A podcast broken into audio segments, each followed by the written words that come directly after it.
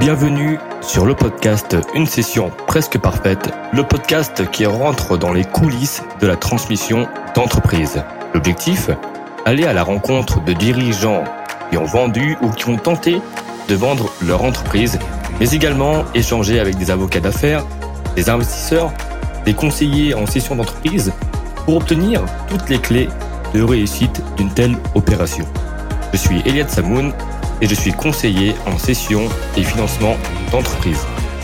Bonjour euh, à toutes et à tous. Aujourd'hui, j'ai le grand plaisir de recevoir Philippe Donneau, avocat euh, associé au sein de CMS Francis Lefebvre et qui va euh, traiter avec nous des aspects de management fees, d'intégration fiscale, mais également de fusion rapide. Donc beaucoup de sujets intéressants et passionnants.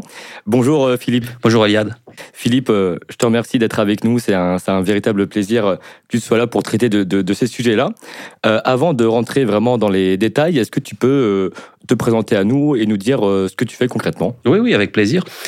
Euh, bon, ben voilà, je suis, euh, je suis avocat, j'ai prêté serment en 1995 et depuis lors, j'exerce, euh, j'exerce ma profession dans le même cabinet qu'est le cabinet CMS Francis Lefebvre.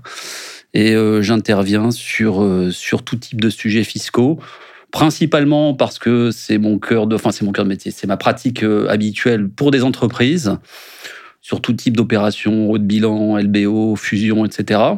Mais également euh, de plus en plus pour des, pour des personnes physiques qui sont impliquées dans ces opérations de, haut de bilan ou, ou, ces opérations de restructuration ou de fusion-acquisition. Et donc on intervient également, enfin pour ce qui me concerne, également sur les problématiques de fusion, de cession, pardon, de PEA, de, de pacte du trade et autres. Voilà. Donc beaucoup de, sujets intéressants. Et là aujourd'hui, on va euh, parler euh, de, donc de management fees, de fusion rapide et également d'intégration fiscale, puisque quand on parle euh, de ce type d'opération, également de, LBO, mais également donc de, de groupes de façon plus large, c'est vrai que ces termes reviennent de façon récurrente. Et l'idée, c'était que tu nous expliques de façon un peu plus concrète, à ta manière, ce que ça signifie. Donc pour commencer, Philippe, est-ce que tu peux nous dire ce qu'est une convention de management fees et euh, c'est quoi son objectif euh, principal? Alors, la convention de management fees, elle est, elle est mise en place euh, pas forcément dans les opérations de LBO. Hein, on la rencontre dans tout type de, de groupes de sociétés, anciens ou pas anciens. Elle a pour but de centraliser les services chez une société prestataire, des services qu'on appelle vulgairement du back-office.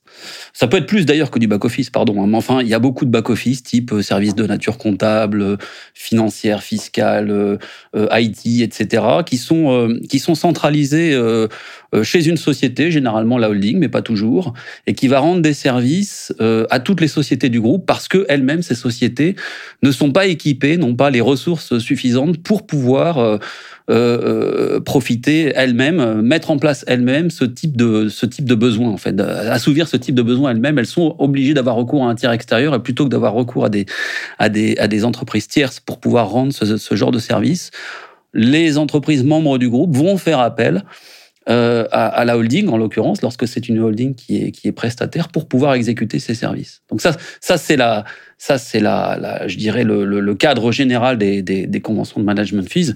Après, il peut y avoir des, il peut y avoir des objectifs plus spécifiques. Euh, je crois qu'on va y venir longuement euh, dans le cadre de cet entretien, euh, de permettre de une meilleure compensation, je dirais, des, des, des résultats des, des, unes et des autres, à côté des, mécanismes d'intégration fiscale, fusion rapide, etc. Parfait, très bien expliqué Philippe, je, je te remercie. Et c'est vrai que ce sont souvent des dispositifs qui sont quand même très bien euh, encadrés, très bien réglementés. Donc, euh, quels sont les critères justement à prendre en compte pour déterminer justement la, validité et surtout la légitimité euh, d'une convention de management fees? Mmh. Bon, alors d'abord, il y a, un sujet, euh, euh, absolument crucial et qui, fait d'ailleurs l'objet de, de, beaucoup de, redressements fiscaux. Et on a peut-être tendance un petit peu à l'oublier un peu rapidement quand, lorsqu'on parle de management fees, parce que quand on parle de management fees, souvent on, réfléchit euh, de manière transnationale, euh, prix de transfert, et on se dit, bon, bah, quand on met en place des management fees au sein d'un groupe franco-français, après tout, il n'y a pas d'évasion fiscale parce que bah, les charges des sociétés bénéficiaires des prestations vont en fait se compenser avec euh, les profits de la société prestataire. Donc finalement, le Trésor ne subit pas de préjudice et puis personne n'optimise quoi que ce soit. En tous les cas, en matière d'IS, pour, la TVA, taxe sur les salaires, c'est autre chose. En réalité, il y a, y a en amont de ça tout de même une problématique juridique qu'il faut qu'il faut absolument euh, cibler et traiter, et qui après d'ailleurs peut déboucher sur des problématiques fiscales. Euh, qui est euh, la, la, la, légitimité de mettre en place une convention de management fees entre deux sociétés. Pourquoi je dis ça? Parce que euh, le, le, le, il arrive bien souvent qu'on mette en place des conventions de management fees aussi pour permettre de bénéficier de dispositifs fiscaux type, je le dis tout à l'heure, pacte du trail, mmh. où on a besoin d'avoir une holding active. Qui va, ce qu'on appelle holding active, c'est-à-dire en fait, c'est pas seulement une holding qui va rendre des services, mais qui va euh, qui va piloter tout le groupe en réalité. Voilà. Euh, on, en a, on peut en avoir besoin aussi en matière d'IFI pour pouvoir exonérer l'immobilier qui est dans la qui est dans la holding active. Bon, et donc ce qui va se passer, c'est qu'on va mettre en place ces conventions d'animation de groupe, et c'est à partir de là que, que, que, va naître une première difficulté, qui est est-ce qu'il est normal que l'on ait une société euh, holding animatrice lorsque on a une filiale qui a déjà un président? Ou un directeur général qui sont censés faire exactement ce que la holding animatrice va faire. Et donc, il est absolument essentiel de bien s'assurer que la convention de management fees n'empiète pas sur les pouvoirs du président et ou du directeur général. Et c'est essentiel pour des raisons juridiques, parce que sinon la convention est nulle, et pour des raisons fiscales, parce que si la convention est nulle, elle est en fait en quelque sorte constitutive d'un acte anormal de gestion pour la société qui accepte de payer euh, une prestation en vertu d'une convention nulle, et donc ça va euh, aboutir à une remise en cause à la fois en termes d'IS et de TVA des incidences fiscales de cette convention de management fees. Donc le premier, la première chose à, à bien, bien vérifier, c'est que l'on met en place une convention de management fees qui ne déborde pas sur les prérogatives du président, du, du directeur général. Voilà, ça, ça c'est la première chose. Alors après, il y, a des, y a des moyens de, il y a des moyens de, de, de, de comment dirais-je, de sécuriser la situation, le, moyen le plus classique que l'on connaît tous, euh, c'est euh, de, faire en sorte que la filiale soit une SAS et pour présidente la société qui va rendre les services. Auquel cas, on est beaucoup moins gêné et on va avoir la société qui est présidente, premièrement, donc qui va pouvoir tout à fait légitimement rendre des services d'animation du groupe, ce qui va être très, très intéressant pour le Dutrail ou pour l'IFI, par exemple. Et puis, cette même société va, à côté, conclure on y vient maintenant, une vraie convention de management fees c'est-à-dire une convention par laquelle la holding va rendre des services de back-office, donc plus des services de direction du groupe en réalité, mais des services techniques au sein du groupe, type comptabilité, finance, juridique, fiscale, etc., euh, au bénéfice des filiales. Et à partir de là, euh, on a réglé, je dirais, un premier problème qui passe souvent sous les radars, mais malheureusement, il ressurgit dans les contrôles fiscaux. Donc ça, il faut, il faut bien le maîtriser. Et puis après, on arrive dans les questions classiques des management fees, qui sont un, est-ce que la filiale avait un réel besoin de ces services? Parce que la filiale euh, peut très bien euh, être équipée euh, de comptables, de fiscalistes, de juristes. Elle peut faire appel à des commissaires aux comptes à l'extérieur, etc. Enfin, des comptables à l'extérieur, etc. Donc, est-ce que la filiale a un réel besoin? Est-ce qu'elle profite réellement des services? Ça, c'est pour le principe de la rémunération. Puis après, on a le quantum de la rémunération. Mais qui vient en dernier, on, pense toujours au quantum. Mais en réalité, la question du quantum vient à la fin. Il faut d'abord avoir traité le premier point, puis le deuxième, c'est-à-dire euh, est-ce que la filiale profite réellement, a un réel besoin des services qui lui sont rendus? Il n'est pas question de lui facturer des services dont elle n'a pas besoin. Et puis, euh, pour ce qui est du quantum, alors pour ce qui est du quantum, bon, il y a, euh, il y a deux questions qui vont se poser. C'est d'abord, quelle va être la, la, en, généralement, ce qu'on facture, c'est une base plus une marge. Mmh. Bon, d'abord, quelle est la base? C'est évidemment les coûts engagés par la holding. Mais les coûts engagés par la holding, euh, il y en a certains qui profitent à la holding, c'est ce qu'on appelle les, les, les, les, coûts d'actionnaires. Puis après, euh, s'il y a 5, 6, 7, 8 ou même deux filiales, il faut les répartir, ces coûts, entre différentes sociétés. Donc, la première sous-question qui se pose quand on en arrive là, c'est euh, d'identifier la bonne clé de répartition entre les différentes sociétés, y compris la société prestataire, qui ne doit pas refacturer des, coûts qui lui incombent. Voilà, identifier la, la, bonne clé de répartition. Il n'y a pas de règle absolue hein, euh, en, en, ce domaine. On peut, on peut faire appel à, euh, à toute l'imagination possible. Ce qu'on rencontre le plus souvent, on va rester pour l'instant la pratique la plus usuelle, c'est une répartition en fonction du chiffre d'affaires. D'accord. On prend le chiffre d'affaires de chacune des sociétés rapporté au chiffre d'affaires du groupe, et voilà, chacune prend sa proportion de, de coûts par rapport à ce chiffre d'affaires. Après, on peut pondérer ça, d'autres critères, etc. Et puis, Enfin, en dernier lieu, vient, vient la question de la marge. Euh, bah alors qui se pose en réalité pas, pas tant que ça finalement, parce qu'il y a, y a un niveau de marge qui est, euh, qui est unanimement admis par tout le monde, euh, par toutes les administrations du monde. Ça découle des principes OCDE, donc voilà, on, fait avec et puis on est sûr de ne pas avoir de soucis. C'est que si on applique une marge de 5%, on, fait, on prend donc les coûts plus 5% de marge, il peut plus y avoir de débat là-dessus. Il ne peut pas y avoir de débat. Après, si on veut faire un peu plus que 5%, parce que euh, bah, on estime qu'il y a des services qui ont une plus forte valeur ajoutée que, des services de pur back-office, parce qu'on fait mieux que simplement, euh, pardon, je vais prendre mon domaine, que simplement de la fiscalité. Euh, par exemple parce qu'on fait des opérations de recherche, des choses comme ça. Là, ça peut légitimer, euh, un, ça même, ça légitime, parce qu'il faut aussi se mettre à la place de la holding qui doit être correctement rémunérée. là, on est en train de se dire, est-ce que les filiales payent, euh, enfin, payent, pas trop, mais il faut que la holding soit suffisamment rémunérée, surtout si elle rend des services à l'étranger. Parce que là, l'administration fiscale va être très vigilante sur le point de savoir si la holding française est suffisamment rémunérée pour les services qu'elle rend. Tout à fait. Et là, on va pouvoir appliquer des niveaux de marge plus élevés, mais la complexité qu'il va y avoir et qu'on le rencontre comme c'est assez fréquent, comme c'est toujours le cas en matière de ce qu'on appelle prix de transfert, c'est qu'il va falloir euh, il va falloir pouvoir justifier du niveau de marge euh, par une comparaison avec ce qui se fait en pratique sur, le, sur les marchés. Alors, comment est-ce que l'on fait pour savoir euh, quel type de prestation euh, doit être rémunéré pour quel niveau de marge? Là, ça devient très compliqué. C'est pour ça qu'en pratique, on va rarement au-dessus de 5%. Si on va au-dessus de 5%, je dirais c'est faisable, mais c'est compliqué. Il faut pouvoir trouver les, les, bons comparables, etc., qui sont très durs à trouver. Voilà. Donc après, une fois qu'on a dit ça, j'ai envie de dire, on a, on a couvert tout le champ des management fees. Bon, bah, c'est vraiment super bien expliqué. Euh, je pense que tout le monde rêverait d'avoir un, professeur comme toi euh, qui, puisse expliquer ce type euh, de dispositif assez complexe.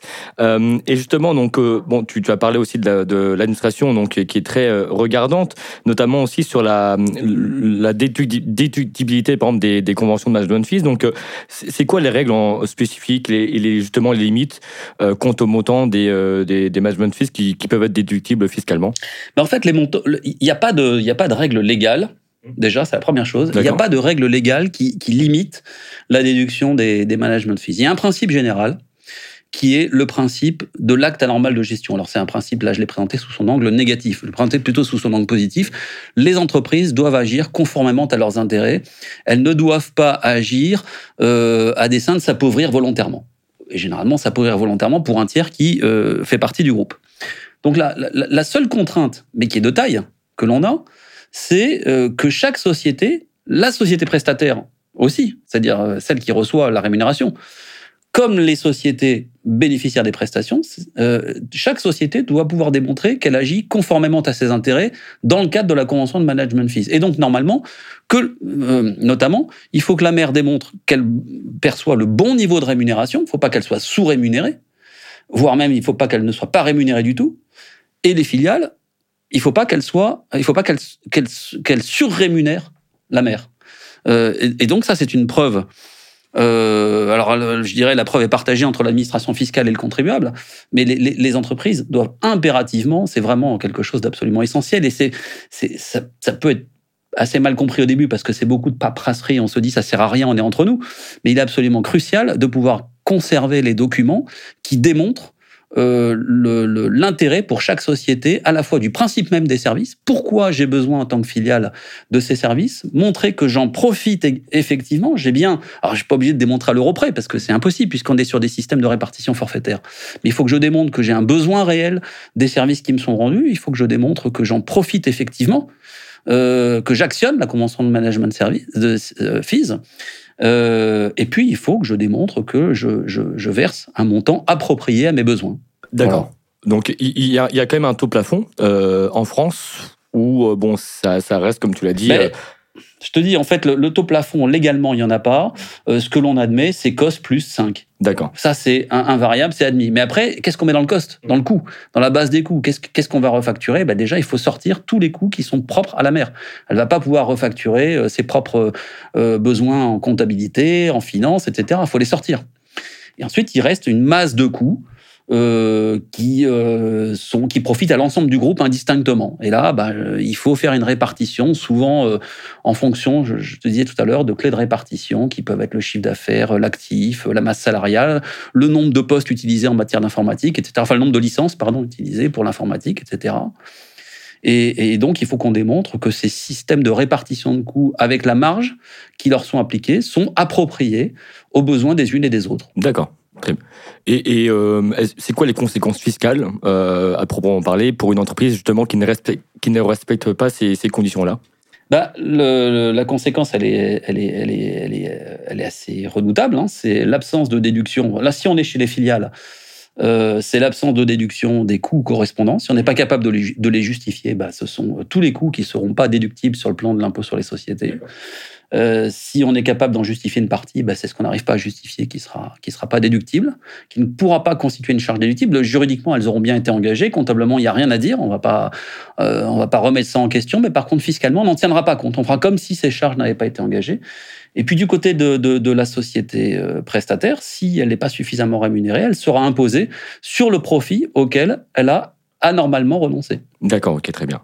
Donc, bah, sur la partie management fee, c'était, euh, voilà, je voulais en parler parce qu'on on en parle souvent et que c'était important de poser euh, justement ces, critères et ces conditions pour euh, vérifier la légitimité d'une convention. Donc, euh, et parce qu'on va en parler aussi dans, le, dans, dans, les prochaines questions, quand on, là, on va parler justement d'intégration fiscale. Est-ce que peut-être, Philippe, tu souhaitais rajouter quelque chose sur cet aspect management fees? Non, mais, mais, tu as raison d'évoquer ce point en, en, je dirais, en, en, remarque liminaire parce que oui, ça, ça, tout est lié. la problématique des, des management fees, je l'ai dit, c'est pas uniquement dans, euh, dans, les, dans les LBO, c'est euh, dans la vie des groupes en général. Mais c'est une pratique usuelle, normale, dans les, dans les, dans les LBO euh, pour pouvoir remonter du bénéfice à la société mère qui a besoin de rembourser ses, frais financiers notamment. Il faut pouvoir faire remonter du bénéfice à la mère. Et, et, si la mère rend effectivement des services aux filiales, c'est ce qu'on ce qu'on fait en sorte de faire, il est évidemment normal que les filiales payent quelque chose pour ça si elles en ont besoin. Et ça fait partie des techniques pour faire remonter du bénéfice à la société mère qui lui permettra ensuite de faire face à ses, à ses coûts, euh, à ses endettements notamment. C'est vraiment bien expliqué, euh, Philippe. Je te remercie à nouveau pour, pour ces éléments de réponse. Donc, on va parler maintenant d'intégration fiscale, euh, parce que, comme tu l'as dit, on en parle pour les opérations de LBO, mais pas que, hein, de façon générale pour les groupements d'entreprises. Alors, est-ce que tu peux nous expliquer ce qu'est une, intégration fiscale et euh, quelles sont en fait ses implications pour les entreprises? Ouais. Alors, dans l'intégration fiscale, euh, en fait, on a un seul contribuable d'une certaine manière, en tout cas vis-à-vis du Trésor. Euh, on a un seul contribuable qui est la société tête de groupe, la société mère, qui doit remplir un certain nombre de, conditions. Je, pense qu'on va y revenir. Et puis les filiales doivent elles-mêmes respecter un certain nombre de conditions. Euh, et lorsque ces conditions sont remplies, euh, les résultats de l'ensemble des sociétés membres du groupe, c'est-à-dire aussi bien les résultats de la société tête de groupe ou mère, que les résultats des différentes filiales membres du groupe d'intégration fiscale, tous ces résultats vont être globalisés, vont former une sorte de, de résultat fiscal unique sur lequel on va calculer l'impôt du groupe euh, à 25% ou 15% le cas échéant, et un petit peu plus si on tient compte de, la contribution additionnelle sur l'IS. Bon, voilà. Cet impôt, il est payé par la mère au Trésor. L'impôt qui est calculé sur la masse des résultats de toutes les sociétés, c'est la mère qui le paye au Trésor. Le Trésor n'a plus jamais affaire, euh, tant qu'elles sont membres du groupe, aux filiales. Par contre, les filiales, en principe, pas dans toutes les situations. Ça dépend des, des, conventions d'intégration fiscale qui sont mises en place. Mais les filiales, elles, le plus souvent, ne sont pas déchargées de l'impôt. Elles doivent payer de l'impôt, mais à la mère, pour que la mère ne euh, supporte pas seul le poids de l'impôt de, de, tout le monde. Mais, mais ce n'est pas une obligation. Il y a, il y a, on va peut-être y revenir, il y, a, il y a, quatre types de conventions d'intégration fiscale. Et, et, l'un des, des, modes de convention d'intégration fiscale autorise, ce qu'on appelle le modèle 4 d'ailleurs, euh, ce quatrième modèle autorise la société mère à, à supporter seule l'impôt du groupe. Et en contrepartie, elle bénéficie seule des avantages du groupe liés à la compensation des bénéfices et des déficits. C'est parfaitement admis. Mais en dehors de ce modèle 4 qui est pas très fréquent, le modèle de convention d'intégration fiscale le plus fréquent, celui qu'on rencontre vraiment, euh, c'est compliqué de mettre des, pourcentages, mais j'imagine dans 90% des cas, le modèle le plus fréquent, c'est ce qu'on appelle les modèles 1-2, c'est-à-dire en fait chaque société va payer à la tête de groupe l'impôt qu'elle payerait si elle n'était pas intégrée. Elle détermine son propre résultat individuel euh, et, elle calcule son impôt dessus, sur ce résultat individuel. Et cet impôt, si elle dégage un bénéfice de 100, elle va payer 25.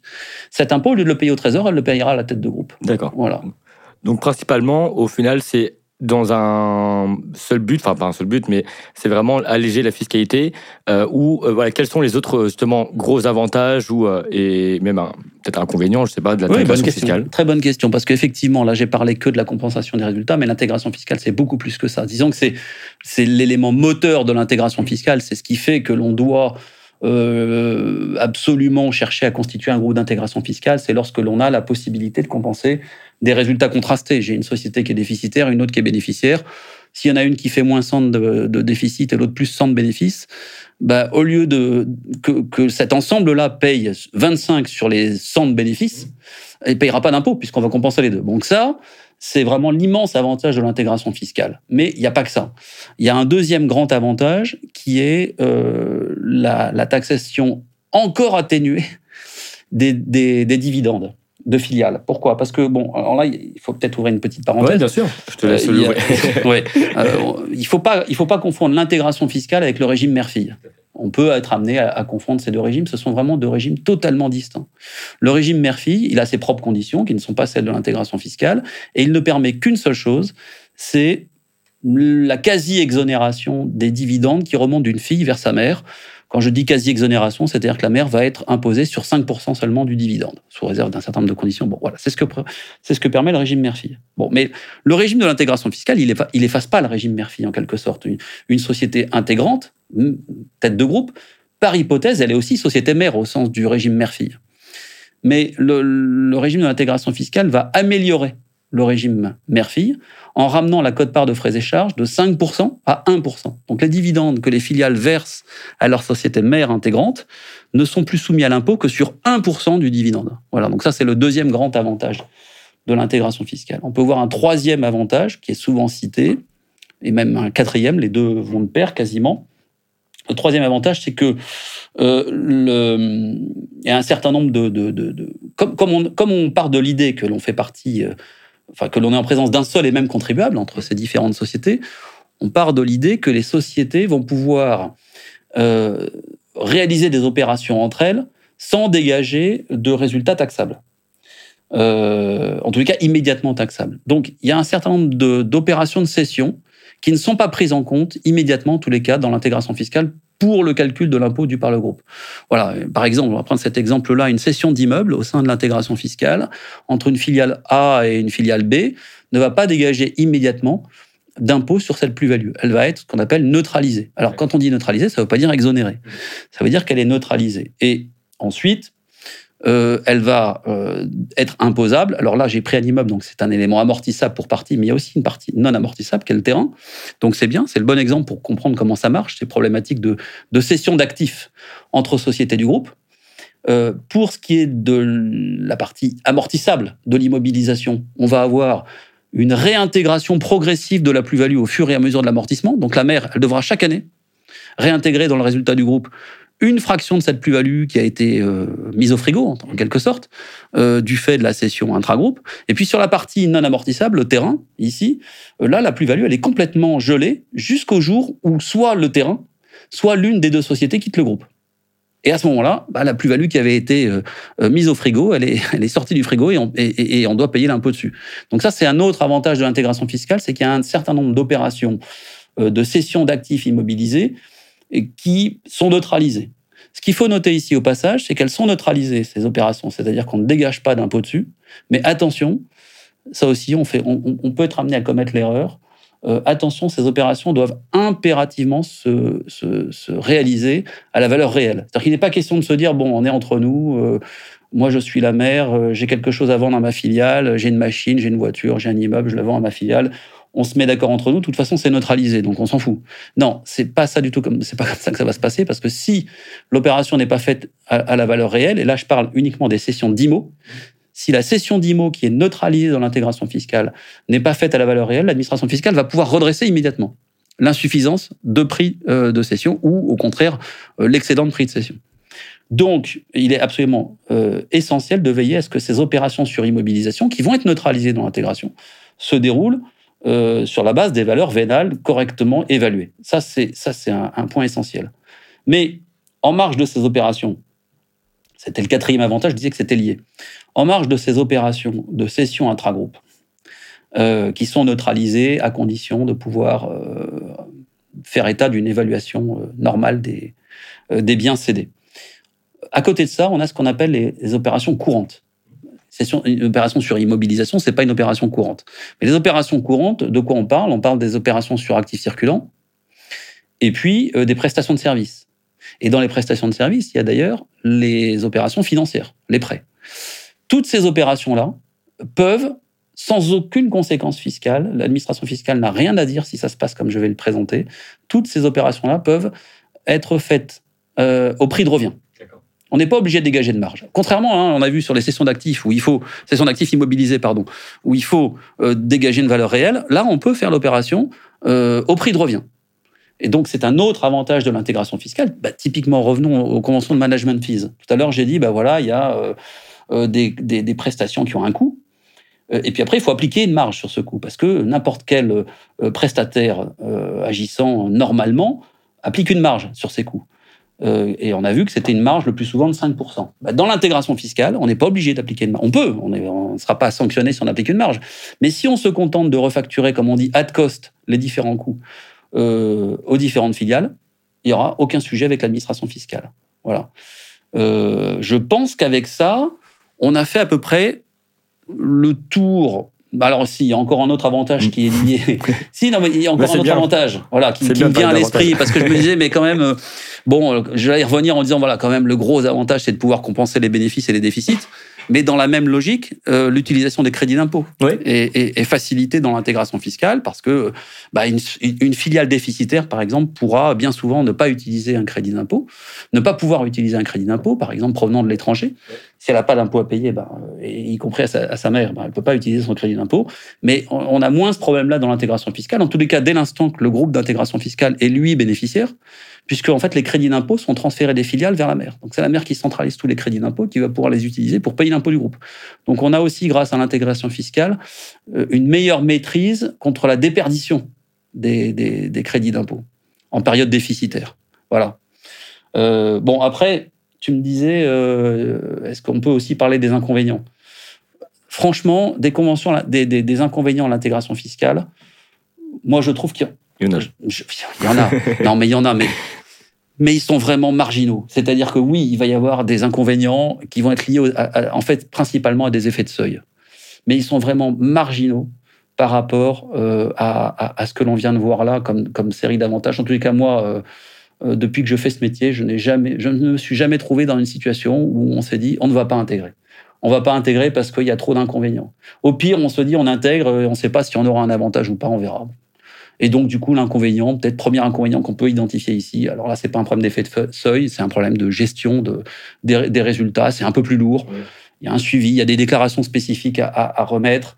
Euh, il y a donc aussi des, des, des, process à, mettre en place entre euh, la société tête de groupe qui va remplir la déclaration d'intégration fiscale, mais elle va la remplir avec quoi? Avec euh, les déclarations des filiales. Donc il faut que les, les déclarations de, de, résultats remontent et remontent bien à temps pour qu'on puisse euh, pour qu'on puisse bien euh, calculer l'impôt du groupe. Il faut aussi, surtout que l'impôt du groupe, il va, il va lui-même être, avoir un impact sur le résultat individuel de la mère, puisqu'il est payé par la mère. Donc il faut que la mère soit capable de connaître l'impôt du groupe en avance. Voilà, donc il y a tout ce, tout ce mécanisme aussi de suivi des opérations intra-groupes qui demande un certain nombre de, de, de, de, prestations, entre guillemets, à accomplir, un peu plus lourdes euh, lorsqu'il n'y a pas d'intégration fiscale. Je dirais, voilà, en termes de formalité, ça va pas bien loin. Après, il y a les effets de seuil, comme je disais, parce que, bah, par exemple, ça parlera à tout le monde. Il existe un taux réduit d'impôt sur les sociétés pour les, petites entreprises euh, qui ne font pas plus de 10 millions de chiffres d'affaires. Dans ce cas-là, euh, on a un taux d'impôt réduit dans une certaine limite de, 40, de, de 15%. Pardon. Voilà. Euh, la limite étant 42 000 euros de, résultat fiscal. Euh, bon, le, quand on est en imposition séparée, c'est-à-dire qu'il n'y a pas de groupe, bah, chaque société apprécie son seuil individuellement. Lorsqu'on est dans l'intégration fiscale, il faut faire la masse des chiffres d'affaires de toutes les sociétés du groupe pour apprécier si on dépasse les 10 millions. Donc très souvent, on va dépasser les 10 millions. Et donc, on va priver tout le monde euh, de l'impôt auto-réduit, y compris peut-être de sociétés qui, qui euh, auraient eu droit, et d'ailleurs qui y auront droit dans leur relation avec la mère, euh, auraient eu droit à l'imposition auto-réduite. Et donc, bah, globalement, on va peut-être faire apparaître, dans ce cas précis, un impôt global plus élevé que si on avait additionné les impôts des différentes sociétés. Et on va retrouver les mêmes inconvénients d'effet de seuil. Premièrement, à l'inverse, lorsque euh, on s'interroge sur euh, la contribution additionnelle à l'IS de 3,3%, on sait que les, grandes sociétés, enfin les sociétés les plus importantes, enfin on évite une société plus importante, hein, euh, je dirais plutôt dans l'autre sens. Hormis les petites sociétés, les sociétés qui font plus de, je crois que c'est 7 millions de, 7 millions de, de, de, de chiffre d'affaires, ces sociétés-là doivent payer, au-delà d'un certain niveau d'IS, euh, de résultats fiscaux, de d'IS, pardon, elles doivent payer une contribution additionnelle de 3,3% qui s'ajoute aux 25%. Bon, bah là, pareil, le chiffre d'affaires s'apprécie au niveau de l'ensemble. De même, le, seuil à partir duquel la contribution additionnelle de 3,3% est due s'apprécie. Euh, c'est un seuil de, je crois, de 763 000 euros de mémoire. Euh, ce seuil s'apprécie une seule fois sur l'ensemble et non pas société par société. Donc là aussi, on peut se retrouver à avoir un groupe qui va payer 3,3% sur 25% d'IS, alors que bah, si on avait additionné toutes les sociétés, il n'y en aurait peut-être pas eu une seule qui aurait payé ce 3%. Et puis après, bon, peut-être pas non plus trop, trop s'étendre, on peut avoir aussi des problématiques d'effet de seuil sur la gestion des déficits fiscaux. Mais euh, bon, voilà, je rentre, rentre pas dans les détails, sauf, si tu, sauf si ça t'intéresse. Mais, ah bah, mais tu, tu as, la carte blanche. Bon, si, tu veux en parler, euh, euh, évidemment que. Non, mais Bon, on sait que les déficits fiscaux euh, sont, imputables librement par chaque société dans la limite de 1 million d'euros. Et puis après, au-delà de 1 million d'euros, on ne peut imputer que euh, le déficit que sur 50% du bénéfice qui excède le million d'euros. Bon. Euh, si on prend des sociétés toutes individuelles qui font moins de 1 million d'euros de bénéfices, ou même qui font tout juste 1 million, on va prendre trois sociétés qui font chacune 1 million d'euros, chacune va pouvoir, et on va supposer qu'elles ont toutes par simplification, un million de déficits à mettre en face, euh, aucune ne paiera de l'impôt. Chacune pourra imputer un million sur son bénéfice et aucune ne paiera d'impôt, donc l'impôt de l'ensemble sera de zéro. Si elles font partie d'un groupe, euh, ça va pas se passer comme ça parce qu'elles vont passer, on, va se retrouver avec euh, 3 millions de bénéfices au niveau du groupe et donc on ne pourra imputer que 1 million plus 50% euh, des 2 millions excédentaires de déficit en report au niveau du groupe. Bon, c'était euh, vraiment très... non mais c'est euh, vraiment un élément de réponse. Mais tu vois les effets, ah les effets de seuil, voilà, effets de seuil. Mais c'est pas, on n'est on est pas sur des, oui, des, inconvénients. Euh, quand on fait la balance. Bien sûr. Si on ne parle pas d'inconvénients, évidemment, on va parler de, conditions, parce que euh, les avantages, c'est bien, mais euh, ça nécessite de répondre à certains euh, critères, justement, d'éligibilité à un tel dispositif. Alors, Philippe, c'est quoi ces critères à remplir pour pouvoir bénéficier de l'intégration fiscale? Ouais, alors là, il faut, faut, être très vigilant, parce que ce sont des conditions... à ne pas louper, sinon l'intégration fiscale peut être elle-même loupée et ça peut avoir des conséquences fiscales très douloureuses. Euh, donc, premièrement, il faut que l'on soit en présence de sociétés, euh, mères comme filles, qui sont soumises à l'IS en France et soumises à l'IS sur l'ensemble de leurs résultats. Alors, il peut y avoir euh, quelques exceptions, je crois, dans le, dans le domaine des, des, zones franches urbaines, je crois que c'est autorisé l'intégration fiscale, mais globalement, une société, euh, par exemple, qui bénéficierait du dispositif euh, Jeune Entreprise Innovante, la JEI, elle n'est pas soumise à l'IS, en tous les cas les premières années, elle ne peut pas faire partie d'un groupe d'intégration fiscale parce qu'elle n'est pas soumise à l'IS dans les conditions de droit commun. Donc il faut que la mère, comme les filles, soit soumise à l'IS dans les conditions de droit commun, soit IS de plein droit, SAS par exemple, soit IS sur option. Ça peut être une SCI, une société en nom collectif, voilà, qui va opter pour l'IS. Dans ces cas-là, première condition, respectées parce que toutes sont soumises à l'IS.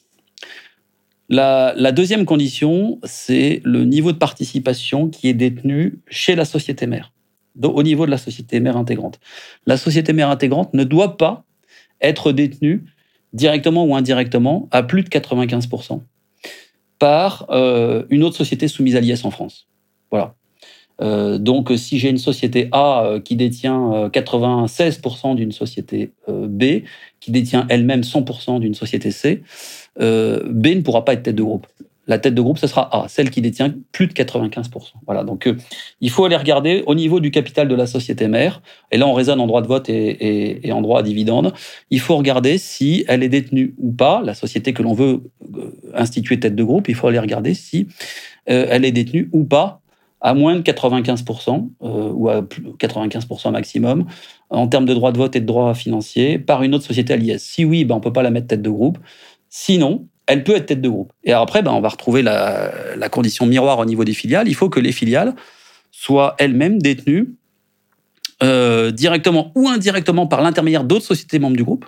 C'est-à-dire que si je fais appel à des sociétés intermédiaires, il faut qu'elles soient dans le groupe. Je ne peux pas dire bah, je détiens 95% euh, d'une société C par l'intermédiaire d'une société B que j'ai pas intégrée. Si je veux intégrer C, il faut que j'intègre B.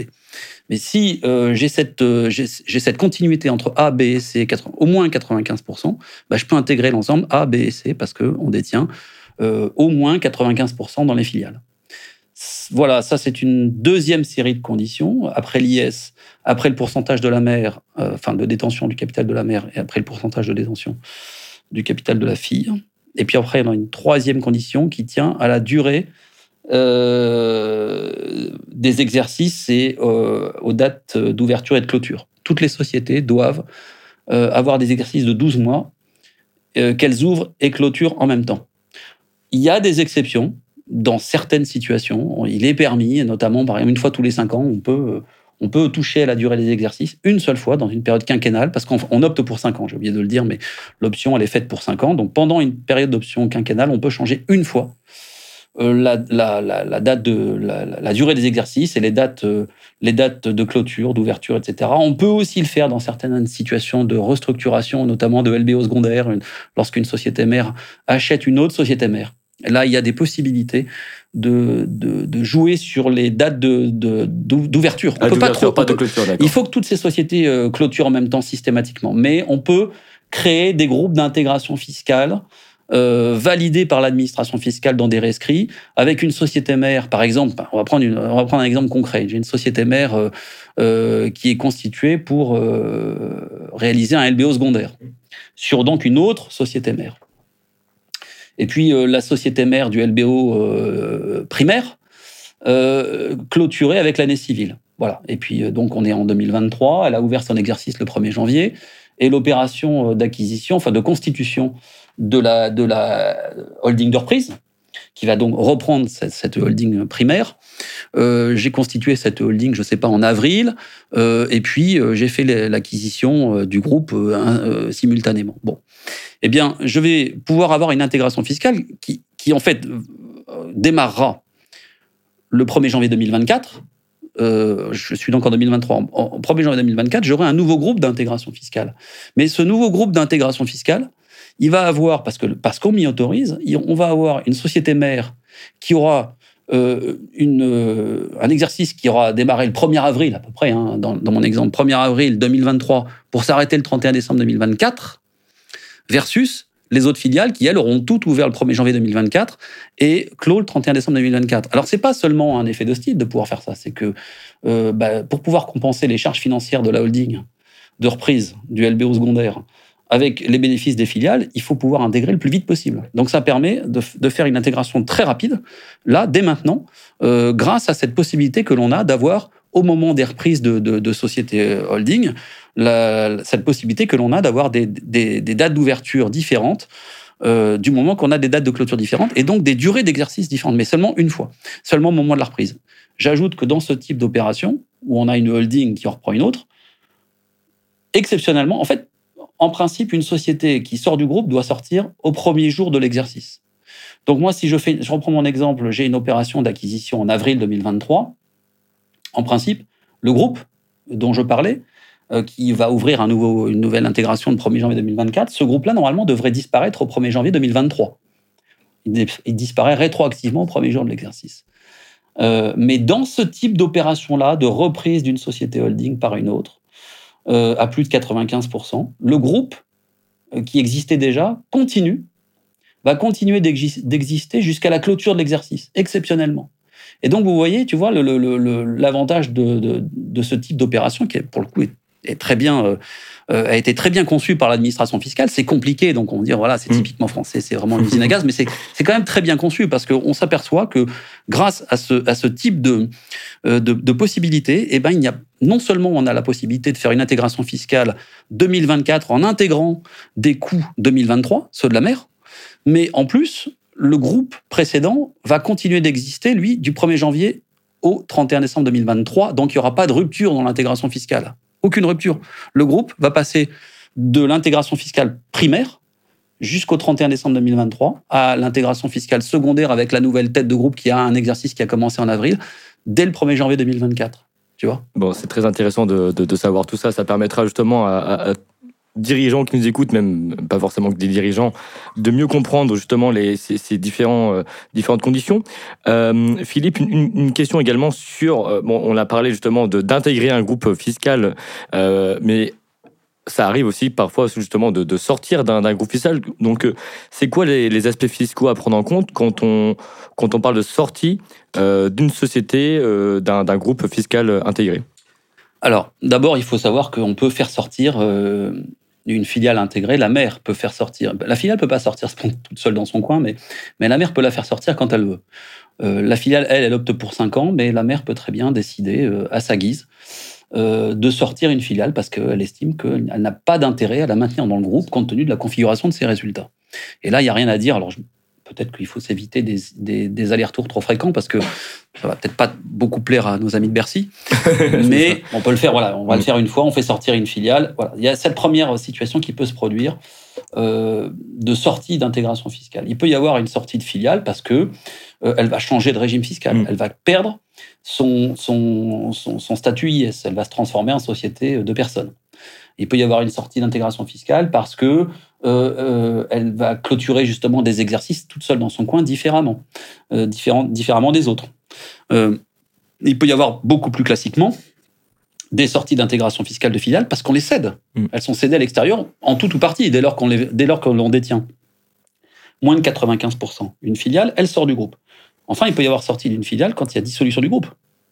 il peut très bien y avoir dissolution du groupe dans le cadre d'une fusion ou de choses de ce genre-là. Bon, dans toutes ces situations, qu'est-ce qui se passe? Alors, il y a des exceptions, mais euh, on en a vu une tout à l'heure.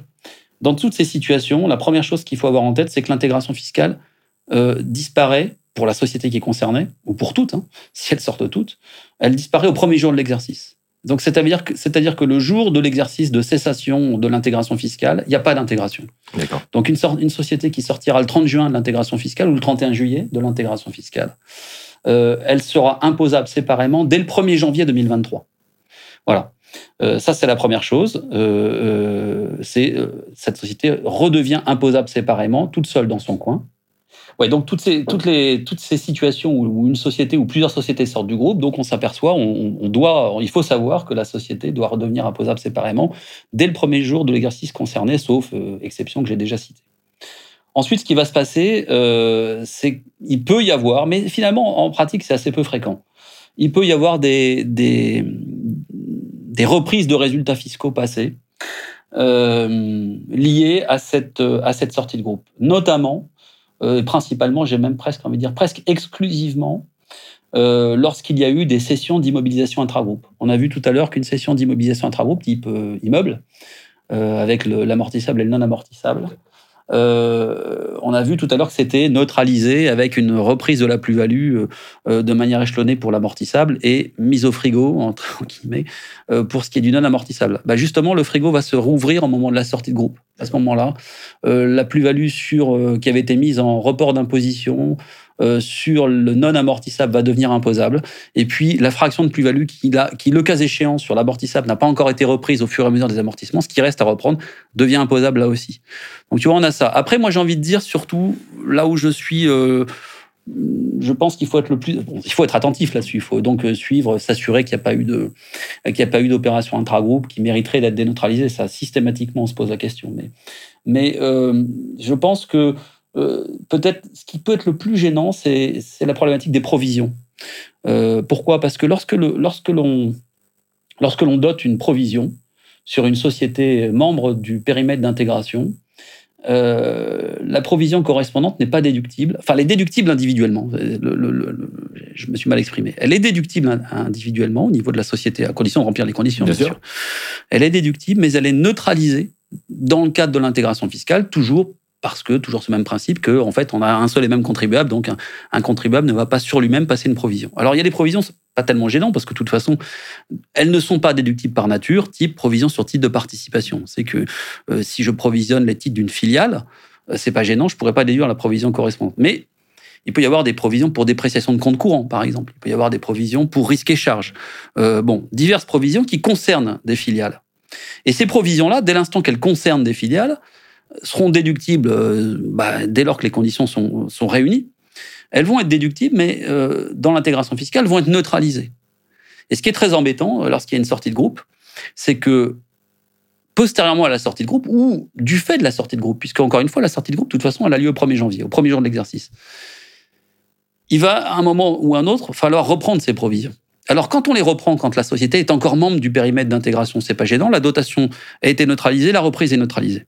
Si en revanche la, filiale qui a été l'objet de la dotation euh, sort du groupe l'année même où la provision est reprise, ou euh, est sortie puis la reprise a lieu un peu plus tard, eh bien cette reprise sera taxable. Alors c'est très embêtant parce qu'on a eu une charge qui n'a pas été déduite et une reprise de provision qui est taxable. Alors pour aller jusqu'au bout de la présentation, euh, pendant longtemps, on a un petit peu joué au, au chat et la souris avec l'administration fiscale il faut bien le dire, en euh, faisant en sorte de ne pas déduire euh, au niveau individuel les provisions qui concernaient les filiales. Euh, bon, voilà, parce que, on dit après tout, on n'est jamais obligé. Il y a un principe comptable qui veut qu'on n'est jamais, en tout cas fiscal, pardon, qui veut qu'on n'est jamais obligé de, de déduire une provision. Donc, je la déduis pas. Et si je la déduis pas, elle n'est pas neutralisée dans l'intégration. Très bien. Et par contre, quand je la reprends, peu importe que je sois dans le groupe ou pas, je la taxe pas. C'est là, pour le coup, c'est pas un problème d'intégration, c'est un problème de résultat individuel. Sauf que, la jurisprudence est un petit peu venue nous rappeler à l'ordre en nous disant attendez, attendez, vous pouvez pas faire ça. Une provision qui remplit toutes les conditions de la déduction, elle doit être déduite. Voilà. Et si vous la déduisez pas, euh, ok, libre à vous, mais moi, je, l'administration sera alors fondée à taxer quand même la reprise. Ça, Donc il faut pas trop jouer, euh, mm. il faut même pas jouer du tout au, au, jeu, en disant je déduis pas la provision du résultat individuel, comme ça je la neutralise pas au niveau de l'intégration, et comme ça le jour où je la reprends, je sais que je la taxerai pas. Non, il faut vivre avec ces provisions-là, et c'est vrai que ça peut être un inconvénient en cas de sortie. Bah, c'est euh, vraiment très très bien expliqué. Euh, Philippe, tu, tu, voulais rajouter quelque chose? Alors peut-être un mot aussi, c'est sur les déficits. Euh, sur les déficits, il faut faire attention parce que les, les sociétés membres du groupe transfèrent leurs déficits. C'est ça. À la société tête de groupe, premièrement. quand on dit qu'elle les transfère, c'est une bonne chose. C'est le principe même, c'est l'avantage, le grand avantage de l'intégration fiscale, c'est de pouvoir, voilà, pour pouvoir compenser. Mais donc évidemment, elle ne les garde pas. Donc, euh, une sortie de groupe va potentiellement pouvoir être pénalisante pour une filiale qui a transmis des déficits à la tête de groupe euh, et, du coup qu'elle n'aura plus à sa disposition en régime de croisière. Euh, ça, ça, peut nécessiter, il faut faire attention. Il y a, tout à l'heure, j'ai évoqué rapidement les problématiques, de, les questions de, de convention d'intégration fiscale, en disant il y a quatre modèles, etc. Il faut que l'impôt soit réparti suivant l'un des quatre modèles. Mais il ne faut pas oublier aussi euh, les conventions de sortie d'intégration. Parce que euh, parce qu'il peut y avoir des situations. D'abord, il faut régler la, situation de la sortie pour savoir comment on paye les acomptes, d'IS, etc. Bon, ça c'est très technique, c'est pas intéressant, je passe. Mais enfin, il faut, il faut le traiter. Il faut traiter le sujet des acomptes. Mais il y a un gros sujet à traiter, c'est le sujet de l'indemnisation potentielle de la filiale qui sort du groupe. Parce que euh, la filiale, notamment, euh, c'est pour ça que j'ai voulu aller là-dessus, elle, peut avoir généré des déficits qui ont été captés par la société mère. Et euh, du coup, elle subit un préjudice, puisque s'il n'avait pas été intégré, bah, elle aurait ces déficits qu'elle pourrait compenser avec ses futurs bénéfices. Là, elle ne pourra plus. Elle payera de l'impôt sur son premier euro de bénéfice. Et donc là, il va falloir, il va falloir que les parties se réunissent société mère, filiale, etc., repreneur, pour savoir s'il y a lieu d'indemniser. Je ne dis pas qu'il faut forcément indemniser. Il peut y avoir des situations où on ne va pas indemniser parce que euh, d'abord on estimera que finalement la filiale, certes, elle pomme des déficits, mais elle a bénéficié, alors je ne sais pas trop lesquels, mais bon, il peut y en avoir, elle peut avoir bénéficié davantage qui compensent le fait que l'on a perdu des déficits. Euh, plus, je dirais de manière plus, plus évidente, euh, on peut être en présence d'une situation où la filiale, certes, perd des déficits, mais de toute façon, elle est dans une telle situation et ses prévisions de résultats sont, sont telles que de toute façon, jamais elle n'aurait pu utiliser ces déficits à une période que l'on est capable d'identifier. Donc on ne va pas l'indemniser. Euh, ça n'a pas de sens. En revanche, si il apparaît que la filiale à période prévisible va dégager du bénéfice et va donc être privée de l'économie d'impôt générée par ces déficits, bah, il faut normalement l'indemniser. Et ne pas l'indemniser, ça peut entraîner un, acte anormal de gestion, l'apparition d'une subvention. Dernier point sur les déficits, c'est lorsque la société, c'est un point essentiel aussi, lorsqu'une société tête de groupe est acquise par une autre, LBO secondaire, euh, notamment. Euh, le, déficit du groupe va devenir le déficit individuel de la société euh, anciennement tête de groupe. Et ça veut dire que c'est une très mauvaise nouvelle parce que la société anciennement tête de groupe, ça peut être une holding pure, ou bien elle peut être le plus souvent justement prestataire de service, mais enfin bon, elle dégage des résultats en grosso modo de 5% de ses coûts. Donc elle dégage peu de bénéfices. Euh, et elle peut se retrouver à la tête d'un énorme montant de déficit qui ne va plus pouvoir être utilisé du tout en pratique, puisque ce déficit-là va rester le déficit propre de l'ancienne tête de groupe, hors de question de le transmettre à la nouvelle tête de groupe. Et en pratique, euh, de deux choses l'une. Soit la société anciennement tête de groupe continue d'exister comme elle existait jusqu'à présent, c'est-à-dire elle fait des prestations, elle rend des prestations de services, et donc elle va utiliser son déficit au compte-goutte. Autrement dit, elle ne va plus jamais l'utiliser quasiment. Soit on lui confère une autre activité, euh, on l'adopte en quelque sorte, et là, elle va perdre le déficit parce qu'elle va changer d'activité. Donc en réalité, on est dans un piège ici, c'est que le déficit du groupe devient le déficit. Tant qu'il est déficit du groupe, ça va, je peux l'imputer sur les résultats des filiales, mais dès qu'il devient le déficit propre de la mère, là, ça devient, ça devient redoutable parce qu'il devient euh, pris en cage chez la mère. Alors heureusement, le législateur a tout prévu, mais alors là, pour le coup, euh, dans le cadre d'un schéma d'une redoutable complexité, qui est ce qu'on appelle l'imputation des déficits sur une base élargie. Alors, je ne vais pas rentrer dans le détail, je rassure tout le monde. Je voudrais juste dire que dans cette situation-là, on peut, c'est pas une obligation, on peut prévoir. Alors, il y a toutes des conditions à respecter, bon, notamment en termes de timing. Euh, on peut prévoir que le déficit propre de l'ancienne tête de groupe pourra être utilisé par tout ou partie des anciennes filiales membres du groupe. C'est comme si on leur redescendait les déficits. Et donc là, voilà, cette mécanique de ce qu'on appelle l'imputation du déficit sur une base élargie, base élargie parce que c'est plus seulement sur le résultat de la mère, mais sur le résultat de l'ancien groupe en quelque sorte. C'est comme si l'ancien groupe continue d'exister en fait, en quelque sorte. Et ben là, euh, par contre, on va retrouver la possibilité d'avoir une utilisation du déficit beaucoup plus optimale que si on ne fait rien, si on n'opte pas pour cette imputation base élargie. C'est vraiment passionnant sur euh, le sujet d'intégration fiscale. voilà, Philippe, tu as réussi à vraiment à bien vulgariser ce, sujet-là. Quand on parle d'intégration fiscale, euh, alors il y a une, opération qu'on appelle la fusion rapide qui est-ce euh, qui, qui, peut être considérée parfois comme une alternative à l'intégration fiscale ou qui peut être aussi le débouclage d'une opération de LBO. Donc, est-ce que déjà tu peux nous, nous expliquer ce qu'est une fusion rapide justement? Et voilà à quoi, à quoi ça sert concrètement? Ouais. Alors avant de parler de fusion rapide, on va parler de fusion tout simplement. tout simplement, bien sûr.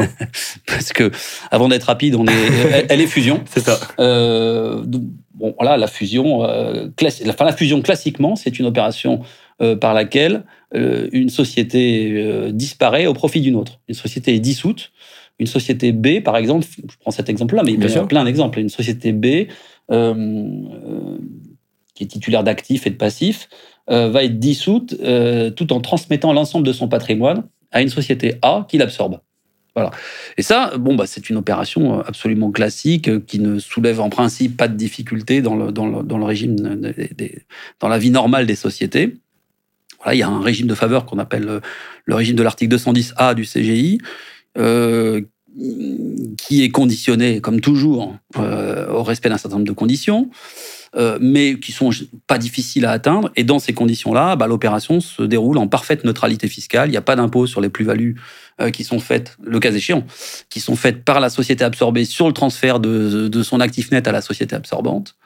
Euh, il n'y a pas d'impôt sur les plus-values d'échange de titres s'il y avait des actionnaires autres que la société absorbante dans la société absorbée, puisque ces actionnaires vont recevoir des titres de l'absorbante à la place de l'absorbé il faut une plus-value d'échange de titres. Bah, là, il y a possibilité. C'est pas une obligation. Enfin, ça dépend si c'est des personnes physiques ou pas. Mais bon, il y a, un système de, sursis d'imposition sur ces titres. Et puis, si la société mère euh, détient 100% de la fille qu'elle absorbe, là, il n'y a pas de minoritaire, mais elle fait elle-même, le cas échéant, une plus-value euh, d'annulation de titres. Elle avait des titres et à la place, elle reçoit un actif net. S'il y a une plus-value, elle est exonérée. Voilà, donc ce régime de faveur, il est formidable, euh, il est bon, il est extrêmement pratiqué et il pose aucune difficulté en pratique. Mais il y a une situation où il pose une difficulté, c'est lorsqu'il est fait rapidement. Alors qu'est-ce que c'est qu'une fusion rapide? En fait, c'est la pratique qui a appelé ça fusion rapide. Il n'y a pas de définition légale de ce qu'est une fusion rapide. Euh, ce qui se passe, c'est qu'il y a des situations euh, où euh, une société qui a été acquise doit être absorbée rapidement, le plus rapidement possible par sa société, par la société qui l'a acquise. pour, alors, par exemple, parce qu'on ne peut pas faire d'intégration fiscale entre les deux. Je sais pas, moi, on détient seulement 90%. La société mère va, va seulement acquérir, ou même 94% de la société fille. Elle ne peut pas faire plus. Et là, on ne pourra pas mettre en place d'intégration fiscale. Et donc, on se dit, bon, bah, on a trouvé la solution, c'est miraculeux. Ce qui va se passer, c'est qu'on va fusionner les deux sociétés et de cette manière-là, eh ben, les, les, les, résultats de la fille vont pouvoir se compenser mécaniquement avec les euh, pertes de la, de la, mère, les pertes liées à, l'emprunt, euh, tout à fait naturellement, puisque j'aurai plus qu'une seule structure. Là, c'est même plus un problème de fiction d'une seule structure liée à l'intégration fiscale. J'ai réellement plus qu'une seule structure. Puis l'autre avantage de ce type d'opération de fusion rapide, c'est que bah, on va pouvoir faire euh, euh, utiliser beaucoup plus rapidement que dans le cadre d'un LBO classique euh, les capacités de la cible pour rembourser la dette de la mère. Parce que en principe, pour rembourser les dettes de la mère, on l'a vu tout à l'heure, il y a les management fees.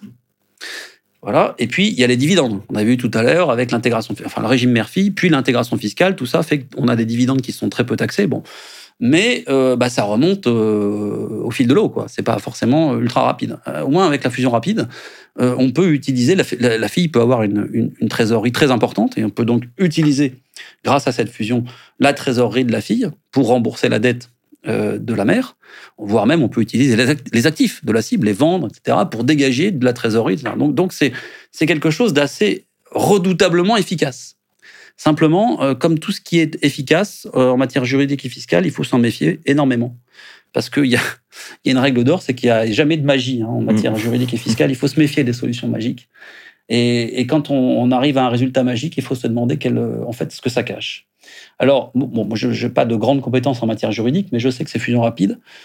Alors, je n'ai pas fini, parce qu'il faut d'abord que j'en présente, il faut que j'aille jusqu'au bout. Donc, la fusion rapide, typiquement, c'est la situation dans laquelle une société acquiert une autre, puis euh, absorbe celle qu'elle vient d'acquérir. Dans, dans, alors, on ne sait pas ce que c'est rapide, hein, mais disons dans les semaines. Il n'y a pas de délai euh, fixé, euh, on va d'accord. Non, mais disons dans les semaines ou mois qui suivent, mmh. on est dans la fusion rapide. C'est ça. donc, ce, ce, ce, ce type d'opération pose d'abord des, des, des, problèmes, des, des, questions juridiques qui sont liées à l'abus de majorité, par exemple, s'il y a des minoritaires. Euh, dans, la, dans la cible. Euh, il peut y avoir des problèmes juridiques euh, liés à l'interdiction par une société de financer sa propre acquisition. Bon, voilà. Il peut y avoir de l'abus de biens sociaux, etc., voire même du pénal. Hein. Il, y a eu des, il y a eu des affaires qui ont donné lieu à des, à des, à des poursuites pénales et qui ont abouti. Donc il faut faire très attention avant le fiscal, comme souvent avant le fiscal, il y a le juridique. Hein. Donc le, le juridique est, est, est, absolument crucial. Hein. C'est un peu comme l'histoire des management fees tout à l'heure. J'ai dit bon, attention parce qu'il peut y avoir des conditions de management fees qui, qui peuvent être euh, considérées comme nulles parce que voilà, en quelque sorte, on, on se substitue au, au, rôle du dirigeant. Bah là, il peut y avoir avant le, problématique fiscale de la fusion rapide, il peut y avoir un problématique juridique d'abus de biens sociaux, de pénal, etc. Bon, mais après, on, passons tout ça et on arrive au, au sujet fiscal. Et là, l'administration fiscale a, très tôt euh, fait savoir que euh, allait regarder ce type d'opération avec beaucoup de suspicion. Elle a publié une doctrine administrative disant bah voilà, moi, une fusion rapide, euh, je considère que. Alors, elle dit pas ce que c'est. Hein. elle dit simplement moi, je considère qu'en présence d'une fusion rapide, je suis en mesure, potentiellement, de me plaindre soit d'un abus de droit, soit d'un acte anormal de gestion. Euh, et donc, je peux, euh, si je me plains d'un abus de droit ou d'un acte anormal de gestion, euh, remettre en cause toute l'opération telle qu'elle a été réalisée.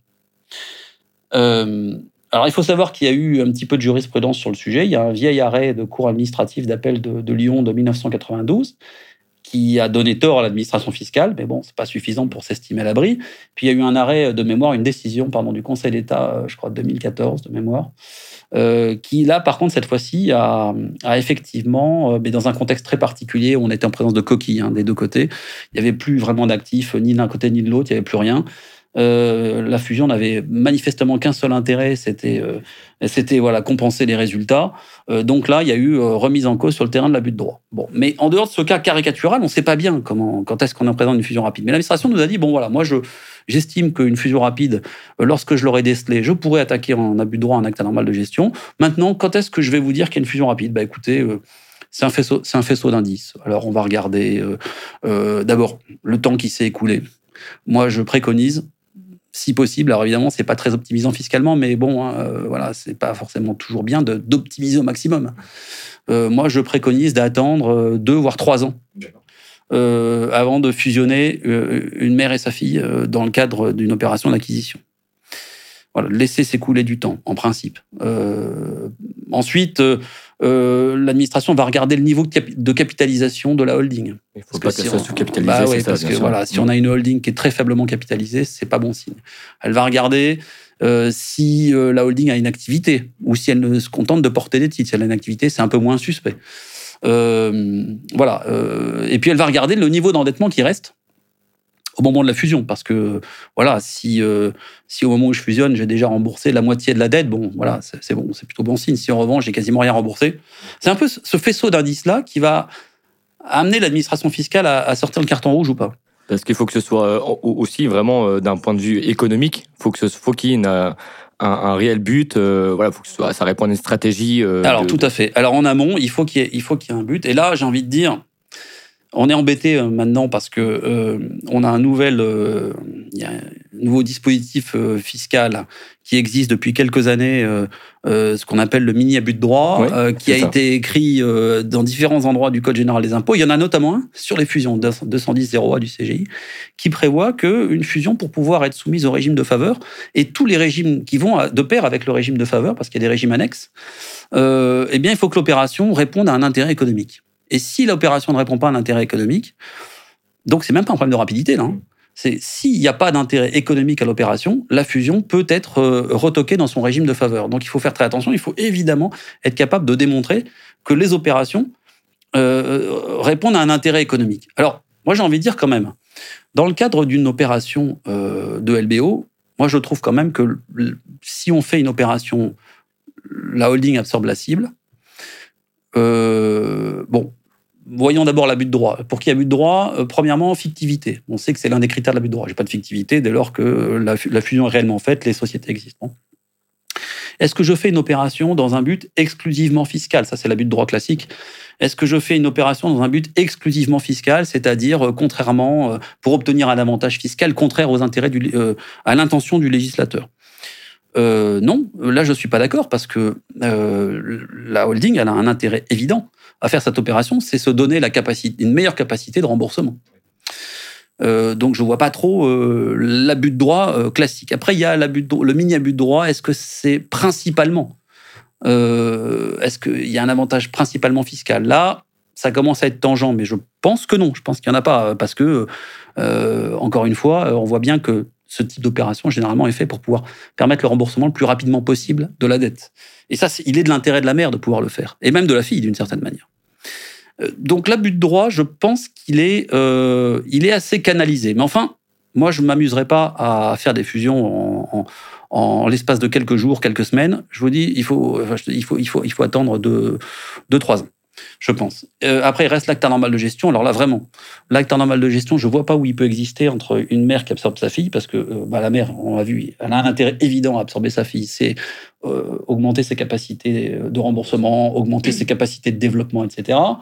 Euh, et ceux du groupe, euh, la fille, bah, elle, elle est passive dans l'histoire. Hein. Elle ne commet pas d'acte de gestion, elle est absorbée, point. Elle ne prend pas de décision. Donc, euh, alors, par contre, il reste l'autre situation qui, est tout à fait possible, où ce serait la fille qui absorberait la mère. Et là, par contre, il faut faire très attention parce qu'effectivement, là, la fille absorbant la mère, la fille peut, peut, peut commettre un acte normal de gestion en reprenant la dette euh, de la mère liée à sa propre acquisition. Et donc là, elle a intérêt à pouvoir démontrer que ce faisant, si on fait la fusion dans ce sens-là, euh, ça peut arriver, on peut avoir besoin de le faire. Ce faisant, euh, la fille ne, met pas en péril son, non seulement sa, pérennité, mais même ne met pas en péril ses capacités de développement. Il faut qu'elle puisse croître normalement malgré cette fusion. Et donc là, il faut, faut sortir des business plans, etc. Quand on est dans ces situations-là, normalement, il ne devrait pas y avoir de risque de fusion rapide. Mais encore une fois, l'administration fiscale nous a dit Moi, je ne les aime pas, ces opérations de fusion rapide, donc je vais les surveiller de près. Donc moi, je pense qu'il ne faut pas s'amuser à jouer avec l'administration fiscale, il faut laisser passer du temps, il faut s'assurer que la dette se rembourse, etc. Reste une situation spécifique où l'administration fiscale a pris une position favorable en matière de fusion rapide, c'est, on y revient, les LBO secondaires. Oui, tout à fait. Voilà. Donc, euh, lorsqu'une société holding euh, en achète une autre, puis absorbe cette société holding, l'administration fiscale autorise en principe à, faire là, pour le coup, la fusion rapidement, c'est-à-dire elle peut être faite euh, dans les quelques semaines qui suivent l'acquisition, à condition qu'on soit en présence de sociétés purement financières donc de, des holdings, à condition donc que, l'on ne porte pas atteinte à des sociétés opérationnelles, à condition qu'il n'y ait pas de minoritaire dans la cible qui soit, qui puisse être, dont les intérêts puissent être lésés par l'effet de la fusion. Bon, si tout ça est bien réuni, l'administration nous a dit là, c'est bon, vous êtes sauvés, vous pouvez faire votre votre fusion rapide. Je mettrai quand même un bémol, c'est qu'on en revient un peu. Je suis désolé, on tourne un peu en rond, mais cette doctrine administrative, elle a été rendue. Euh, euh, elle, est, ancienne, elle a été rendue avant l'introduction des, des différents mini abus de droit. Oui. Et je ne sais pas, honnêtement, je, ne sais pas si, euh, comment, euh, oui, il y a la posabilité de la doctrine administrative à l'administration fiscale, mais est-ce que c'est suffisamment sécurisant par rapport au mini-abus de droit, c'est-à-dire par rapport à une opération où l'administration dirait, écoutez, moi, je vous rappelle, l'article 210.0A du CGI, ou 209.0A, pardon, euh, il, vous dit, les fusions, pour pouvoir accéder au régime de faveur, doivent répondre à un intérêt économique. Et on considère qu'il y a un intérêt économique lorsque c'est nécessaire à la réorganisation des activités du groupe, par exemple. très bien, ça c'est merveilleux quand on a des sociétés opérationnelles. Mais quand on a deux sociétés holding qui n'ont pas d'activité ou très peu, euh, en quoi la, fusion euh, euh, permet-elle de, réorganiser, d'améliorer l'activité des unes et des autres Peut-être pas d'activité. Donc je suis un petit peu gêné aujourd'hui, pour tout dire, lorsque j'ai une fusion rapide de, consécutive à un LBO secondaire, parce qu'on peut. Moi, je n'ose plus dire on est, on est sauvé par la doctrine, parce que je ne suis pas sûr à 100% et j'ai pas envie de prendre le risque. Je suis pas sûr à 100% que je peux sortir mon bouclier en disant attendez, attendez, j'ai la doctrine, donc je suis, vous pouvez pas venir m'embêter. Moi, je préfère, dans ces opérations-là également, c'est-à-dire dans les LBO secondaires, je préfère là aussi préconiser d'attendre 2-3 ans. Je sais que ça embête tout le monde, euh, bon, mais peut-être que c'est un mal pour un bien. Et justement, euh, toi, à quel moment, quand tu as un dirigeant qui vient te voir, justement, qui te, qui te soumet cette hypothèse de faire une fusion rapide, euh, qu'est-ce que tu lui préconises? En fait, concrètement, à quel moment, toi, tu, tu peux être amené à, à, à, recommander ce type d'opération à un dirigeant d'entreprise? Ah non, moi je lui dis, alors c'est pas très compliqué, moi je lui dis systématiquement, si on peut ne pas faire la fusion, on la fait pas. On la fait pas, Premièrement. Euh, mais bah, c'est pas toujours possible. Euh, ensuite, euh, bah, c'est, je, je, vais, je, vais, du mieux vers le moins bien. Mm. Ensuite, je dis, bon, bah, ok, on va la faire, mais on va laisser passer du temps. Et on va laisser passer 2-3 ans, et vous allez faire en sorte de rembourser. On va, on va se débrouiller pour que la dette se rembourse, etc. et puis, après 2, 3, 4 ans, je regarde, et il faut regarder à nouveau et voir si on passe si on passe les critères de la fusion rapide. Après, moi, si le dirigeant me dit, euh, écoutez, vous m'avez parfaitement expliqué, euh, le, je vois bien qu'on est dans une zone euh, grise, c'est pas tout blanc, tout noir, je suis prêt à prendre le risque. Moi, ça se défend. Hein. Je, pars du principe qu'au contentieux, on a, les, on a les arguments pour se défendre contre ce que l'administration fiscale qualifie, sans jeu de mots, abusivement, de fusion rapide. On a les arguments pour se défendre et on peut faire du contentieux. Mais il faut que le dirigeant soit conscient que il n'est pas du tout exclu qu'ils doivent faire du contentieux dans certains cas de figure. Et quand on fait du contentieux, d'abord, bah, ça dure longtemps, ça peut durer presque 10 ans, euh, avec quelquefois des coûts très importants, et puis on n'est jamais sûr à 100% de gagner. Hein, donc, bien sûr. Donc, euh, moi, mon tempérament me pousse plutôt à sécuriser parce que le sommeil n'a pas de prix et que je pense qu'il vaut mieux que le dirigeant euh, améliore un peu moins bien sa situation juridique et fiscale, euh, paye peut-être un peu plus d'impôts et un peu plus de contraintes ici et là, mais plus de confort euh, vis-à-vis de l'administration. Mais maintenant, si, si, si, lui me dit non, non, pas du tout, on y va, je l'accompagne sans problème.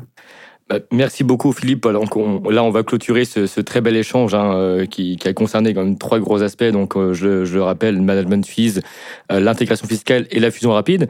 Avant donc de, rendre le micro, Philippe, est-ce que tu, tu souhaites donner des conseils, tu souhaites rajouter des, compléments d'information sur ces différents aspects que tu as pu évoquer dans ce bel échange? Alors, bon, d'abord, il y, a juste un, un aspect qu'on n'a pas couvert parce que bah voilà le temps fait, ce qu'il est. Euh, c'est la problématique euh, parce que dans, ces opérations que l'on vient de couvrir, fusion rapide, management fees, intégration fiscale, régime mère-fille, finalement, on tourne autour d'un sujet, c'est les charges financières. Tout à fait. Et, et, donc, il faut se souvenir que les charges financières ne sont pas librement déductibles en France, et comme dans beaucoup de pays du monde. Voilà, il y a d'abord euh, une limite de taux d'intérêt dans certaines situations. On ne peut pas déduire, alors là je crois qu'on est à 2,5% de, de taux d'intérêt limite déductible, dans certaines situations où on a des, des associés minoritaires. C'est paradoxal, c'est contre-intuitif, mais les associés minoritaires, euh, les intérêts des prêts consentis par les associés minoritaires euh, ne peuvent pas euh, euh, être déductibles, ne peuvent pas être déduits au-delà de, du taux limite, le fameux taux limite de déduction, là, euh, qui est aux alentours de 2,5% actuellement. Euh, à côté de ça, on a un régime fiscal de, qui, est très proche, mais qui concerne cette fois-ci ce qu'on appelle les, actionnaires euh, contrôlants directement ou indirectement mais contrôlants, c'est-à-dire qui ont la majorité, euh, qui ont les pouvoirs en fait. Et là, euh, il est possible de déduire plus que ces deux et demi, à condition de pouvoir démontrer que euh, une banque aurait prêté dans les mêmes conditions, compte tenu du profil de risque de la société, compte tenu des caractéristiques de l'emprunt, etc. Donc ça, il y a ce premier, il y a, il y a cette première situation qu'il faut avoir à l'esprit. Il y a la deuxième situation qu'il faut avoir à l'esprit autour de ces charges financières, euh, qui est ce qu'on appelle la limitation générale de déduction des charges financières. La limitation générale de déduction des charges financières, euh, elle fonctionne, alors cette fois-ci pour toutes les entreprises. Et comment fonctionne-t-elle? Il y a d'abord des seuils de droit commun. On dit que les seuils, euh, les entreprises ne vont pas pouvoir déduire plus de 3 millions de charges financières ou plus de 30% de leur EBITDA fiscal. Voilà, ça répond à une certaine définition, cet EBITDA fiscal. Ça, c'est le droit commun. Et puis après, on a les entreprises qui sont sous-capitalisées, c'est-à-dire euh, dont l'endettement vis-à-vis d'entreprises liées représente plus d'une fois et demie leur fonds propres.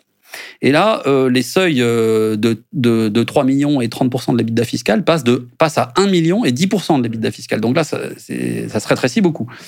Et puis après, on a le, le, le, le célèbre amendement Charras. Fait, exactement. le célèbre amendement Charras, euh, qui porte le nom du ministre qui a, qui a, qui a, qui a introduit cette, ce dispositif, qui vise en fait à lutter contre les opérations d'optimisation fiscale. C'était déjà à l'époque un, un, dispositif anti-abus qui vise à lutter contre les opérations, euh, ce qu'on appelle de cession à soi-même, ouais. et donc qui, qui, limite, voilà, qui limite la déduction des, des, charges financières. Mais il fait très très mal cet, cet amendement Charras. Euh, il faut vraiment l'avoir à l'œil, celui-ci. Je vais vous dire pourquoi. Mais euh, d'abord, dans quelle situation il s'applique Lorsqu'on a une société euh, qui est contrôlée pardon, par, des actionnaires, et, ces actionnaires contrôlants vendent à la société qu'ils contrôlent les titres d'une filiale qui va être intégrée. Tu vois, il y a un mouvement circulaire. Euh. Donc, dans cette situation, ou bien lorsque euh, ces, ces, mêmes actionnaires contrôlent une société qui va céder les titres euh, d'une filiale à la holding qu'ils contrôlent par ailleurs. Ouais. Tu vois le truc Bon, ah ouais. hop, dans ce cas-là, l'amendement Charras est déclenché. Et alors là, il fait extrêmement mal, cet amendement Charras. Il interdit en fait en pratique l'intégration fiscale. Donc il faut absolument le surveiller comme le lait sur le feu. Euh, euh, il interdit la déduction euh, fiscale euh, dans une certaine proportion, mais qui peut monter très haut, euh, des charges financières supportées par l'ensemble des sociétés du groupe. Pas seulement les charges financières supportées pour l'acquisition de la filiale. Toutes les, toutes les charges financières du groupe peuvent, dans une certaine proportion, euh, mais qui peut presque atteindre 100%, pourquoi pas, peuvent être rendues non déductibles par l'application de cet amendement Charras, et ce pendant neuf exercices. C'est-à-dire qu'il faut le surveiller comme le lait sur le feu, parce que bon, d'abord, dès le moment où l'opération se met en place, bah, il peut y avoir, on peut se trouver en, en présence d'un cas d'application de, de, de l'amendement Charras. Et donc là, bah, soit on est capable de vivre avec parce que finalement l'enjeu, les réintégrations sont pas importantes, soit parce qu'on arrive par des solutions qui sont admises à neutraliser cet amendement Charras. Dans ces cas-là, c'est bon, on met l'intégration fiscale en place. Mais si, euh, comme c'est souvent le cas, l'amendement Charras ne peut pas être neutralisé et a des, des conséquences financières très importantes, ça met une croix radicale sur l'intégration fiscale pendant 9 ans. Et sont, sont, les dégâts qu'il qu cause sont d'autant plus importants qu'on peut trouver son application bien, bien après l'acquisition. On peut se retrouver, par exemple, avec une société euh, qui est acquise donc euh, auprès des actionnaires qui contrôlent celle qui acquiert. Bon, pas d'intégration fiscale. Euh, et puis, je peux, on peut décider de l'intégrer quatre ans après. Ouais. Et ben là, l'amendement Charras va se déclencher sur les cinq années qui restent à courir. Ou bien, cette société peut être, on a parlé de la fusion, peut être absorbée par une société du groupe. Elle va donc indirectement rentrer dans le groupe. Boum, ah l'amendement Charras va s'appliquer. Donc il faut l'avoir à l'œil, absolument, absolument. C'est quelque chose qui est, euh, qui est absolument fondamental. Alors, bah, ça me permet de, de, de, répondre plus directement à ta question. Qu'est-ce, qu'est-ce, que, qu'est-ce que je peux donner comme recommandation? Bah, Moi, j'ai envie de dire, comme toujours en fiscalité, peut-être même en droit, mais moi je vais parler que de ce que je connais en, matière, de, en matière fiscale, et à plus forte raison. Lorsqu'on parle d'intégration, lorsqu'on parle de, de, d'opérations, de fusion, de choses de ce genre-là, il faut avancer extrêmement prudemment. Il ne faut pas avancer tête bêche. Euh, il faut prendre les sujets longtemps à l'avance, euh, mesurer leur implication, euh, avancer, envie, comme on dit souvent, petit pas par petit pas. Bien regarder ce qui va être fait. D'abord, regarder l'historique des sociétés. Est-ce que j'ai pas une sorte de charasse en, en, en germe Tu vois? Est-ce que j'ai pas un charasse en germe qui va euh, créer un tsunami dans mon intégration fiscale? Euh, ensuite, euh, qu'est-ce que, comment on va sortir de, du schéma? Est-ce qu'on va faire une fusion? Dans quel délai? Il faut absolument mettre sur la table l'ensemble des, des problématiques, l'ensemble aussi des, des avantages potentiels, l'imputation sur base élargie, etc. Mais ça, implique de, de, prendre très en amont le sujet et j'ai envie de dire au même moment que lorsque l'on débute l'opération sur le plan juridique, sur le plan financier. Il ne faut pas que le fiscal arrive à la fin euh, en disant bon au fait euh, voilà on, on, signe demain, on fait le on fait le closing. Bon ça n'arrive pas en pratique mais voilà, le, le, signing closing, c'est pour dans deux mois. Au fait, euh, on est bon, d'accord, sur l'intégration. Non, oui, on pourra, on pourra regarder tout ça, mais ça va être fait euh, ça va pas être fait dans la sérénité. Et je pense que les sujets fiscaux, il est impératif de les aborder de manière sereine et euh, de les aborder sans esprit de vouloir tirer le maximum possible d'optimisation fiscale. Ça aussi, c'est important. C'est bien d'optimiser fiscalement, ok, mais euh, voilà, il faut pas pousser le bouchon trop loin, premièrement. Et puis, il faut s'assurer que l'optimisation fiscale va de pair avec d'autres avantages et ne comporte pas des, dommages collatéraux qui finalement euh, annihilent complètement les avantages fiscaux. C'est pour ça que je dis il faut les prendre calmement, mais en même temps que tous les autres sujets. Et surtout de se faire euh, bien accompagner, notamment par euh, Philippe, qui, qui, gère très très bien donc l'aspect fiscalité. donc toujours s'entourer de, d'avocats qui, qui, maîtrisent le sujet, donc qui sont ultra spécialisés sur ce type d'opération. Et c'est le cas de, de, Philippe. Donc je vous recommande à, toutes et à tous voilà, qui, euh, qui rencontrent ce type de sujet, de problématique, de prendre contact avec Philippe, qui se fera un plaisir évidemment euh, de, de, vous conseiller et de vous accompagner euh, si s'il y a un besoin derrière. Donc voilà, je voulais surtout te remercier Philippe d'avoir répondu présent vraiment à cette invitation pour traiter de sujets complexes et que tu as, et l'exercice a été vraiment euh, très bien réalisé parce que c'est euh, tu as, vulgarisé, tu as parlé de de, de, de, de, choses complexes en facilitant justement euh, l'accessibilité à ce type d'information. Donc je voulais te remercier déjà pour ça et ensuite te remercier voilà, d'avoir pris le temps de, de, de, parler de tout ça et de, de, t'être prêté au jeu. Merci Eliade, je, je, je, te rends, je te renvoie le remerciement d'abord pour ce que tu fais sur LinkedIn parce que euh, je, je, te lis très souvent. Et, euh, et tu m'as réconcilié avec LinkedIn parce que je pensais que c'était, je pensais que c'était juste un réseau euh, euh, où on comptait les, les, les, relations. Il fallait en avoir plus de 500. Mais en fait, il y a mieux que ça sur LinkedIn et tu fais de, tu, tu publies des posts qui sont euh, très franchement très bien faits, euh, très pédagogiques, sans sans prétention. Tu vois, tu cherches pas à, à, jouer au singe savant. C'est très bien fait. J'aime beaucoup. Euh, et moi, je les, je les lis, hein, je les lis régulièrement. J'espère bien. et ben, c'est comme ça que j'ai entendu parler de toi. Et, et puis, et ben, j'aime beaucoup tes interviews que tu fais euh, bah, régulièrement et que bah, j'écoute régulièrement aussi. merci à toi. J'ai toujours des invités euh, exceptionnels, donc euh, merci à nous, Philippe. Et puis, voilà, je vous recommande de contacter Philippe, qui sera à nouveau un plaisir de, de, de vous conseiller. et à très très vite, Philippe, merci et à tout le monde aussi qui nous écoute.